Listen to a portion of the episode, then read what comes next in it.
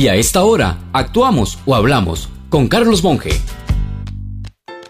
Que todos los empleados públicos son vagos. Que todos los empresarios son ladrones. Que todos los sindicalistas destruyen. Que los empleados privados o públicos valen menos que los otros. Que esta institución es perfecta o al contrario, que no sirve de nada.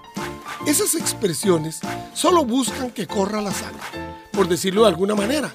Busca enfrentamientos que llevan heridas y daños irreversibles, tal como en las guerras.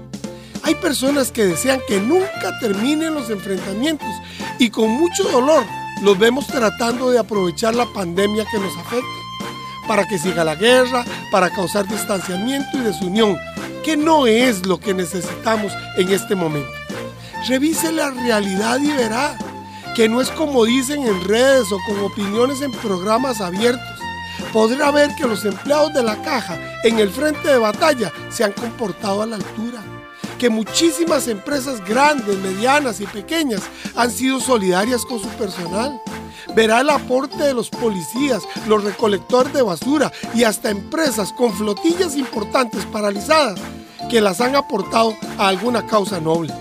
No es cierto que los de aquel bando son todos unos desgraciados y los del mío una maravilla. Dejemos los bandos, las trincheras, rescatemos lo bueno de todas partes. Si hay que mejorar, sí, pero juntos. Para una consulta gratis, envíenos un WhatsApp 7114-0157.